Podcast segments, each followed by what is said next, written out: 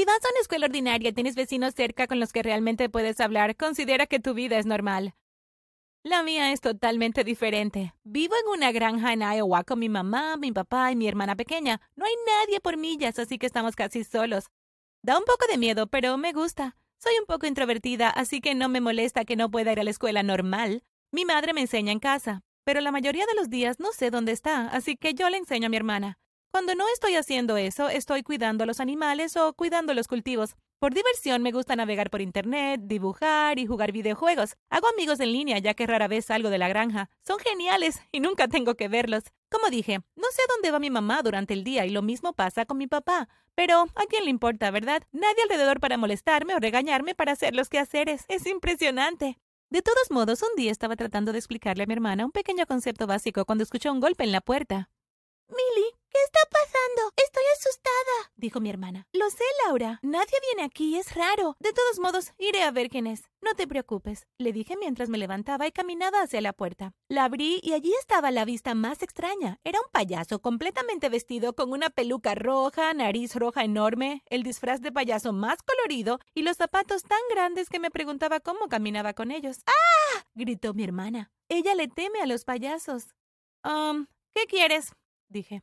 Lo siento, ¿están tus padres en casa? Estoy aquí para la fiesta. ¿Es esta la dirección correcta? Me permitiré entrar yo mismo.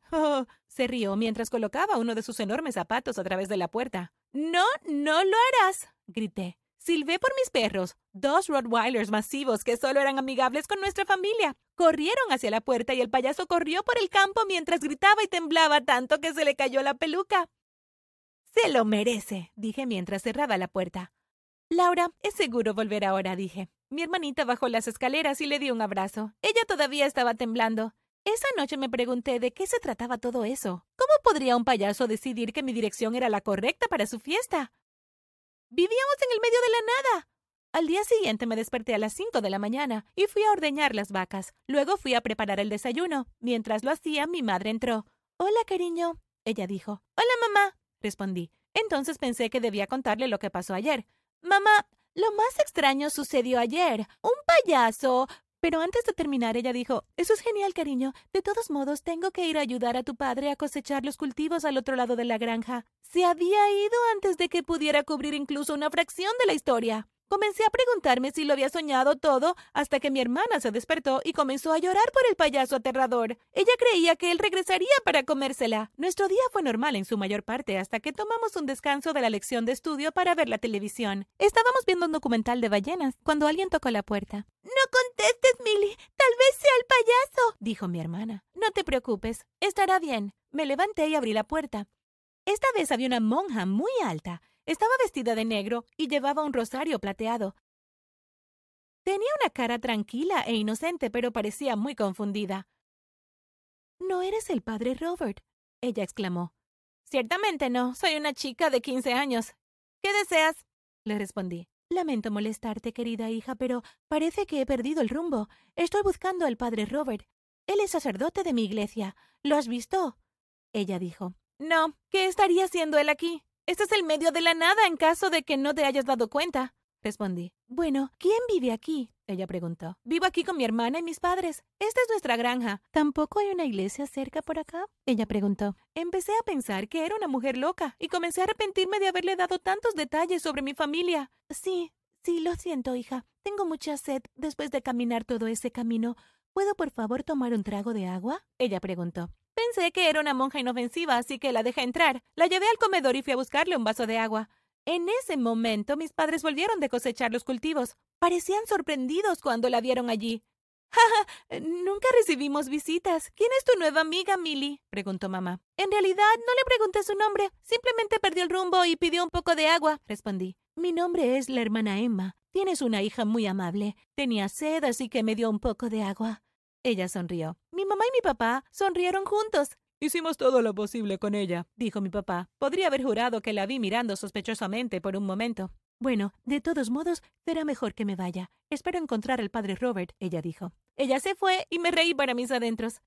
¿Cómo es que todas estas personas extrañas se perdieron repentinamente y terminaron en mi casa? Decidí distraer mis pensamientos en los videojuegos. Jugué el resto del día, hasta que me quedé dormida. A la mañana siguiente me desperté a las 3 de la mañana con el ruido de nuestros perros ladrando. Caminé a la habitación de mis padres y noté que no estaban allí. Eso era extraño. Pero bajé las escaleras de todos modos para ver qué estaba pasando. Miré por las ventanas delanteras, pero no había nadie allí.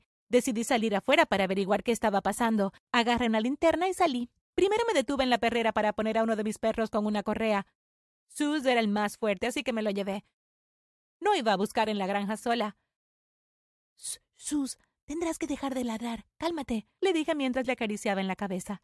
Se calmó y estábamos en camino. Después de caminar por el campo de trigo durante unos minutos, escuché un susurro y me detuve. ¿Hola? dije. Escuché el ruido otra vez, entonces de repente pasos. ¿Quién está ahí? grité.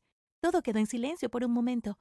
Me quedé allí un rato y estaba a punto de rendirme. Me di vuelta para caminar de regreso a la casa y sentí que alguien me agarraba del hombro. ¡Ah! grité mientras me daba la vuelta. Shh, está bien, no, no estoy aquí para lastimar a nadie, respondió una voz. Le iluminé la cara con la antorcha. Parecía un hombre de mediana edad. Tenía el pelo rubio y los ojos tranquilos de color avellana. Llevaba una camiseta de la NASA y no parecía amenazante en absoluto. ¿Qué estás haciendo aquí en nuestra granja en medio de la noche? Grité cuando comencé a desatar a Sus para que pudiera atacarlo. No, no, no hagas eso, por favor. Tengo mucho miedo a los perros. Él comenzó a llorar. Soy un científico. Para ser más específico, trabajo para la NASA y estoy buscando una pieza de una nave espacial que perdimos hace unos años. Según nuestra imagen satelital, cayó por algún lugar aquí. Prometo que me iré cuando termine, él suplicó. Está bien, simplemente no te acerques a nuestra casa o me aseguraré de que mi perro te haga pedazos le dije mientras regresaba a casa y puse a Zeus en su perrera y entré.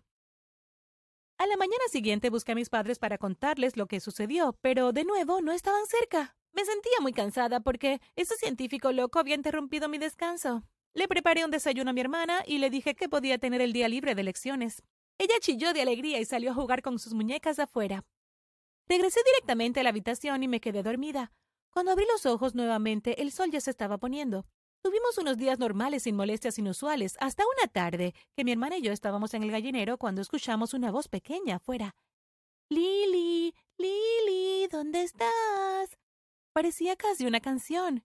No otra vez, pensé mientras me llevaba la palma de la mano a mi cara. Laura salió corriendo y la seguí rápidamente. Lili, Lili. Miramos a nuestro alrededor, pero no pudimos ver a nadie allí. Creo que viene de allí, dijo Laura mientras caminaba hacia un arbusto cercano. Lo aparté y había una niña que no podía ser mayor de cuatro años. Hola, ¿qué estás haciendo? ¿Dónde están tus padres? yo pregunté. Ella me miró y comenzó a llorar. ¿Por qué hago llorar a todos? Es mi conejo, Lily. Lo he perdido, ¿lo has visto? Ella dijo. Te ayudaré a buscarla, Laura dijo emocionada, finalmente feliz de tener a alguien de su edad para jugar. Estaba realmente confundida. ¿De dónde venían todas esas personas al azar y cómo terminó una niña en un lugar tan aislado, sin padres? Antes de que pudiera pensar demasiado en eso, todos estábamos sorprendidos por la música a todo volumen. ¿Qué es eso? preguntó Laura. Suena como un camión de helados. Vamos a descubrirlo, dijo la niña. Todos fuimos al frente de nuestra casa y efectivamente había un camión de helados estacionado afuera. Nunca antes había visto un camión de helados real, porque nunca llegaron a esta área. Solo los había visto en películas. Nos acercamos al conductor. Hola, niños, dijo alegremente. ¿Qué puedo traerles? Aquí está el menú, dijo mientras nos entregaba algún tipo de menú. Corrí adentro para conseguir algo de dinero. No sabía qué lo trajo aquí o por qué lo hizo, pero ciertamente iba a aprovechar la situación. Regresé y le compré a las chicas lo que quisieran. Por otro lado, decidí que probaría tantos tipos de helado como pudiera. Primero compré un helado suave de vainilla. Una entrada, pensé. Después de eso compré una paleta de naranja y luego un cono de chocolate cubierto de maní. A mitad de mi cuarto helado escuché un grito proveniente del interior. Corrí a ver qué estaba pasando. Cuando abrí la puerta me horroricé. Cuatro policías habían esposado a mis padres. Mi mamá estaba llorando y mi papá estaba enojado. ¿Qué está pasando? yo pregunté. Para entonces las chicas también estaban adentro. Laura comenzó a hacer un berrinche en el suelo. ¿Qué le estás haciendo a mi papá y a mi mamá? ¡Para! Ella lloró. Uno de los oficiales vino hacia nosotras y nos pidió que nos calmáramos. Tus padres son los criminales más buscados. Son responsables de esconder fugitivos y ayudarlos a escapar. Lo siento, pero tendremos que llevarlos, él dijo. ¿Fugitivos de qué? Jadeé. Mis padres son granjeros. Nadie viene por aquí, dije. Oh, ¿eso crees? ¿Generalmente los ves durante el día? Estoy seguro de que no, porque han pasado la mayor parte de su tiempo en esta actividad criminal. La granja era solo un encubrimiento, respondió. ¿Dónde están los prisioneros fugitivos? Yo pregunté. Me tomó de la mano y me llevó hacia la cocina. Allí vi al menos diez hombres mal vestidos y descuidados, esposados. Los mantenían en un búnker subterráneo al otro lado de la granja que descubrí la otra noche mientras investigaba. ¿Es que no me has reconocido? Él dijo. Lo miré cuidadosamente y me di cuenta de que era el mismo científico que había amenazado la otra noche. Resulta que el payaso, la monja y el científico eran todos policías encubiertos. El propósito del camión de helados era transportar a los oficiales que arrestaron a mis padres. ¿Y la niña? Ella realmente estaba perdida. Los policías se la llevaron con ellos, pero no sé si alguna vez encontró a su conejo. Mis padres fueron llevados y Laura y yo fuimos enviadas a vivir con una tía en la ciudad. La vida nunca ha sido igual, pero al menos nos tenemos la una a la otra.